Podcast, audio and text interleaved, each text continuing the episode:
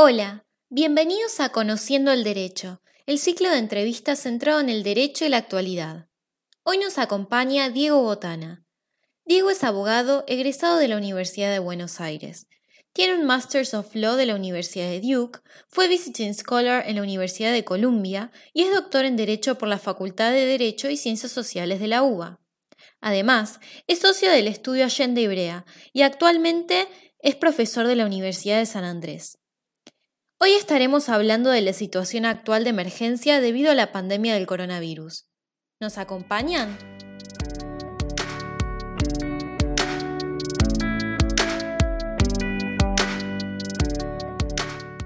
Hola Diego, muchísimas gracias por recibirme y esta oportunidad de entrevistarte. Hola Lucía, muchas gracias, es un placer. Bueno, para comenzar, ¿podrías explicarnos un poco qué es un decreto de necesidad de urgencia y cómo está reglamentado en la Constitución Nacional? Sí, claro. Los decretos de necesidad de urgencia, que usualmente los conocemos como DNU, es un instrumento que es bastante nuevo tomando en cuenta la historia de nuestra Constitución, ¿no? que nuestra Constitución entra en vigencia en 1853, se reforma en 1860 y ahí arranca lo que se llama la vida constitucional argentina, con todos los tropiezos que tuvo. Pero esta idea de los decretos de necesidad y urgencia aparece normativamente, es decir, aparece regulada recién en la reforma de 1994. Estos decretos de necesidad y urgencia tienen una historia atrás. Si uno mira con anterioridad a 1994, hubo algunos presidentes que utilizaron la herramienta del decreto excediendo sus competencias. Es decir, está claro que en la división de poderes uno que mira, mira que tiene un poder legislativo, que es el que tiene la facultad de dictar las leyes, y un poder ejecutivo que tiene la facultad de ejecutarlas. Y está muy claro y determinado que el poder ejecutivo no tiene facultades legislativas, por el principio básico de división de poderes. Esa es la teoría. Ahora bien, en la Constitución de 1994, en el inciso 99, inciso tercero, aparece este animalito nuevo, que son los decretos de necesidad y urgencia. Entonces, ¿Cómo es el artículo 99, inciso tercero? Es interesante mirar la estructura, porque la estructura dice, en primer lugar, hay una declaración de principios. La declaración de principios que dice que el Poder Ejecutivo no podrá en ningún caso, bajo pena de nulidad absoluta e insanable, emitir disposiciones de carácter legislativo. Esa pareciera ser la regla general, pero acto seguido, el propio texto constitucional dice, bueno, en realidad sí, está bien, no puede, pero sí puede, porque puede emitir estos famosos decretos de necesidad y urgencia. Hay dos palabras que pide el texto constitucional para hacer uso de esta herramienta. La primera palabra es justamente necesidad, la segunda, urgencia. Es decir, tiene que haber una circunstancia excepcional que haga imposible el trámite legislativo. Y esa circunstancia está excepcional está dada por esta necesidad y esta urgencia. ¿Y el Congreso tiene algún tipo de control respecto a estos decretos? Bueno, esa es una excelente pregunta porque en realidad, ¿qué es lo que hace la Constitución? El constituyente en 1994 se queda a mitad de camino porque fija esto y después dice, el propio inciso tercero, que va a haber una ley especial sancionada que va a regular el trámite y los alcances de la intervención del Congreso. Entonces, ¿qué tenemos acá? Tenemos un texto constitucional que directamente dice dos cosas que tienen un alto, como decimos los abogados, un alto nivel de vaguedad. Es decir, que dice que circunstancias excepcionales, necesidad y urgencia. Eso por un lado. Y por otro lado dice, bueno, y el Congreso tiene que regular el trámite de la intervención del Congreso. Eso lo hace, lo hizo el Congreso y de hecho hay una ley que reglamenta el trámite legislativo de los decretos de necesidad y urgencia. Y lo que tiene esa ley es una cuestión bastante compleja, que es que para que un decreto de necesidad y urgencia sea rechazado por el Congreso, necesita el voto de rechazo de ambas cámaras legislativas. Lo que en general, lo que pasa es que torna casi imposible que un decreto de necesidad de urgencia sea rechazado por el Congreso. De hecho, nunca se vio. Nunca hubo un rechazo de un decreto de necesidad de urgencia desde 1994 a esta parte, que yo conozca. Las medidas que tomó en estos días el Poder Ejecutivo, ¿vos crees que se ajustan a derecho? Yo creo que si uno mira nuestra historia constitucional desde 1994 hasta parte, creo que esta debe ser, si no la única, una de las pocas circunstancias de hecho que justifican el dictado de un decreto de necesidad y urgencia. O varios. En realidad ha habido un festival de decretos de necesidad y urgencia desde eh, la declaración de la pandemia en marzo hasta ahora. ¿Por qué digo que lo justifica? Porque realmente hay una situación que es, primero, absolutamente novedosa, no se ha visto, o por lo menos yo en los años que tengo nunca he vivido una situación como esta, no solo de alcance nacional, sino de alcance mundial. Entonces yo te diría que desde mi punto de vista, del punto de vista constitucional, está configurada esa necesidad de urgencia y está configurado, como dice el texto constitucional, dice estas circunstancias excepcionales. Eso, desde mi punto de vista, está configurado. Ahora, es interesante lo que vos puntualizaste en la pregunta anterior sobre la intervención del Congreso. Que esté justificado que sea el Poder Ejecutivo el que tenga este resorte institucional para de alguna manera gobernar en esta crisis, no quiere decir que el Congreso tenga que apagarse. Eso a mí siempre me llamó la atención, porque si bien la ley reglamentaria de la intervención del Congreso es una ley que uno podría discrepar o no, fija un procedimiento. Lo curioso del caso es que si uno mira la historia de nuestros decretos de necesidad y urgencia, ese procedimiento casi nunca se siguió. Es decir, ¿Qué es lo que tiene que hacer el Congreso? Tiene que recibir el decreto de necesidad y urgencia, tiene que dar la intervención a una comisión bicameral, tiene que formar un expediente, tiene que emitir un dictamen y tiene que elevarlo a la consideración de las cámaras. Eso no lo hace. Entonces, lo que me parece que vale la pena destacar es que el Congreso tiene roles que cumplir, y no veo por qué no los cumpla. Es decir, tiene que evaluar estos decretos de necesidad de urgencia, tiene que dictaminar sobre estos decretos de necesidad de urgencia, tiene que opinar sobre ellos y luego tiene que elevarlos a la Cámara, que los podrá rechazar o no. Seguramente la Cámara no los rechace, pero lo que quiero destacar es que es importante que el Congreso se haga cargo de lo que tiene que hacer por ley que eso yo no lo veo que lo esté haciendo. Tu respuesta concreta es, claramente las circunstancias excepcionales se da y las circunstancias de necesidad de urgencia también se da. Esto no quiere decir que este, queden absolutamente borrados con el Código las garantías constitucionales. Después, si querés, lo profundizamos. Pero técnicamente, en lo que hace al dictado de los decretos de necesidad y urgencia, a mí me parece que están dadas las circunstancias. Entonces, retomando un poco lo que acabas de decir, vos nombraste esto de que el Congreso no debería dejar de ejercer sus funciones constitucionales, como es la revisión de los decretos. Entonces, de alguna manera podríamos decir que al no hacerlos se podría estar afectando el principio de división de poderes. ¿De qué manera se te ocurre que podemos garantizar esta división de poderes en el contexto actual en el cual estamos todos en una cuarentena y por tanto el Congreso no podría reunirse. No hay ningún tipo de impedimento para que el Congreso se reúna de manera remota. Hay sistemas lo suficientemente sofisticados como para comprobar que los diputados estén asistiendo de manera virtual y que puedan ejercer su voto de manera virtual. No hay impedimento para eso, con lo cual yo creo que el Congreso, tomada esa decisión, lo puede hacer perfectamente. Puede reunirse, puede reunirse virtualmente.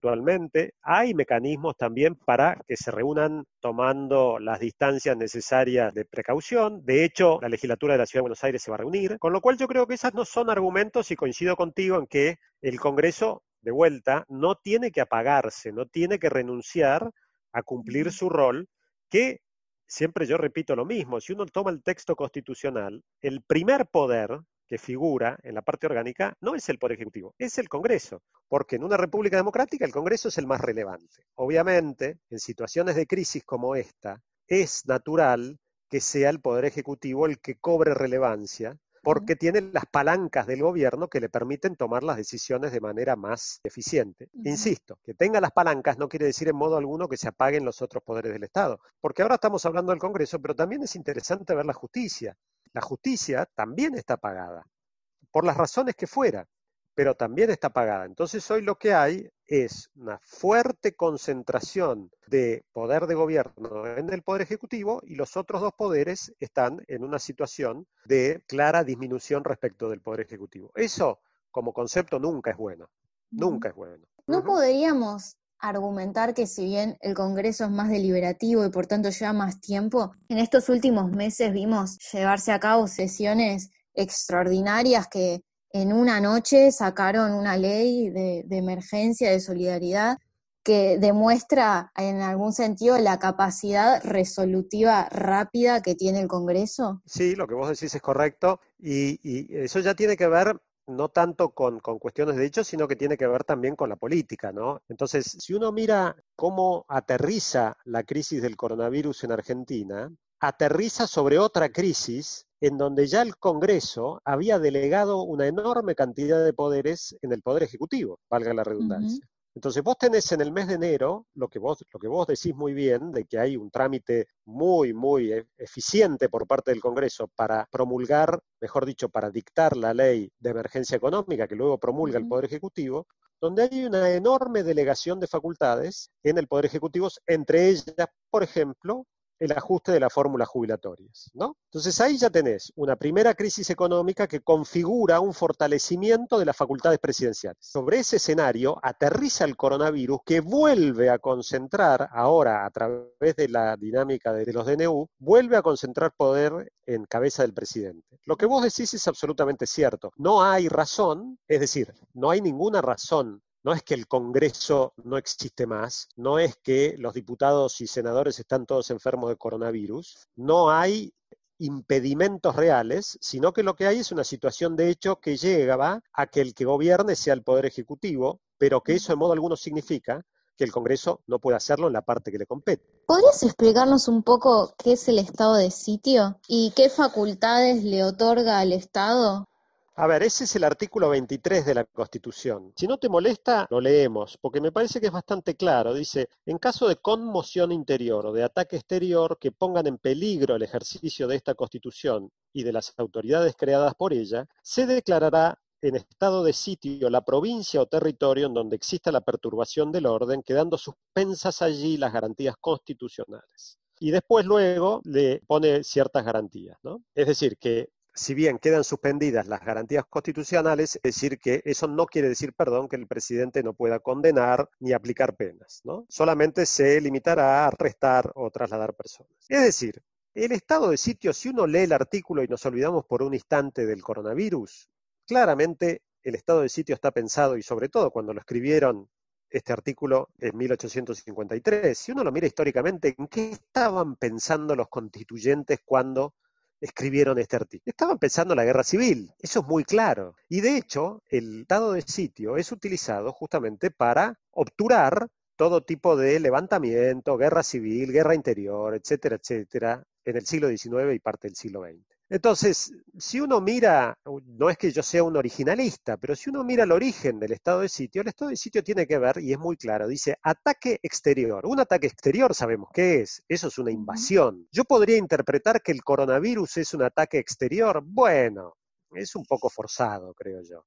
Ahora, uno podría decir que en las circunstancias de que realmente el coronavirus afecta realmente y conmociona el ejercicio de la Constitución, que es lo que dice el artículo, bueno, yo podría pensarlo. Yo hoy no veo que estemos en esa situación. No veo que eh, el presidente necesite más herramientas de las que ya tiene. ¿Por qué, me pregunto yo, tendría que apelar a esta herramienta que es de enorme gravedad? Es decir, el estado de sitio es de enorme gravedad. Es te diría, el último recurso. Entonces me parece que me permito decir que no es necesario, no lo veo necesario por el peso conceptual que tiene el estado de sitio. No sé si me explico, Lucía. Capaz que una persona te podría decir, bueno, pero mis garantías constitucionales ya se vieron afectadas. Por ejemplo, empresarios a los cuales les han establecido precios máximos y de esa manera les han afectado su derecho de propiedad. Ahí te contestaría de esta manera, es decir, me, parece que es adecuado lo que decís, de hecho te puedo agregar más ejemplos, como por ejemplo el tema este de la suspensión de los incrementos de los alquileres de la ley de locaciones urbanas que salió por DNU, la suspensión del cierre de las cuentas bancarias eh, por cubierto, etcétera, ¿no? Mismo a las empresas de servicios públicos la imposibilidad de poder cortar el servicio por falta de pago, etcétera, etcétera, etcétera. Está lleno de los ejemplos que vos bien decís. Ahora, si yo me atengo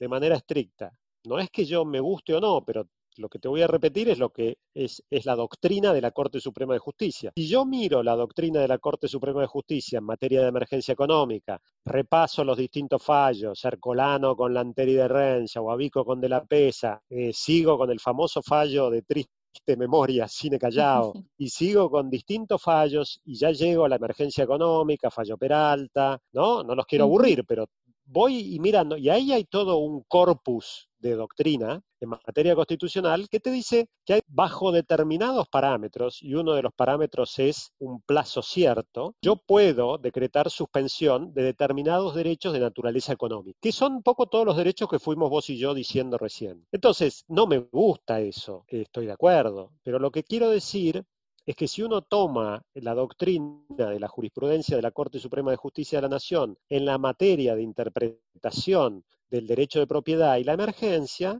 bueno, yo podría sostener, aunque no me guste, que todas estas medidas que tomó el gobierno están dentro de esa doctrina de la Corte Suprema de Justicia y entonces le contestaría a ese empresario que vos, vos ponés muy bien el ejemplo, le diría, mirá, el estado de sitio, la diferencia que tiene, es que vos acá lo que tenés son suspensión de derechos económicos. Te insisto, este, no me gustan, pero por otro lado hay determinadas garantías de enorme relevancia que no veo por qué haya que suspenderlas, eh, que también están escritas en la parte dogmática de la Constitución, ¿no?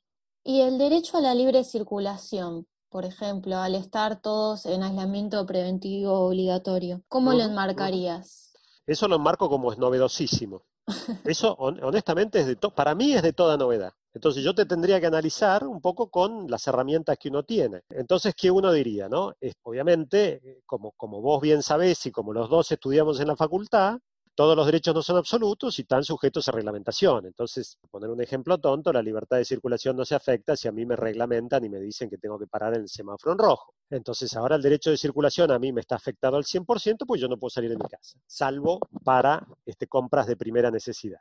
Entonces, volvería a aplicar la doctrina de la emergencia. Digo, si esto es por plazo limitado y como consecuencia de una severa afectación de la salud, en donde toda la comunidad científica te dice que el mejor remedio hasta el momento es quedarme guardado en mi casa, bueno, entonces yo puedo interpretar que bajo los parámetros de la emergencia yo podría justificar esta medida. ¿Qué cambiaría en esta argumentación que vos haces si se llegara a extender más allá del tiempo? Creo que no lo cambiaría. ¿Cuándo cambiaría mi razonamiento? Y eso, y eso es estudiado, es la teoría política, ¿no? Es decir, ¿cuáles son los riesgos y creo que hay algunas pastillas anti este riesgo que quizá valga la pena después que las conversemos. ¿Cuáles son los riesgos de este tipo de situaciones? E, el riesgo de las emergencias es el autoritarismo y mm. eh, su hijo, que es el totalitarismo. Entonces, la tentación autoritaria está a la vuelta de la esquina.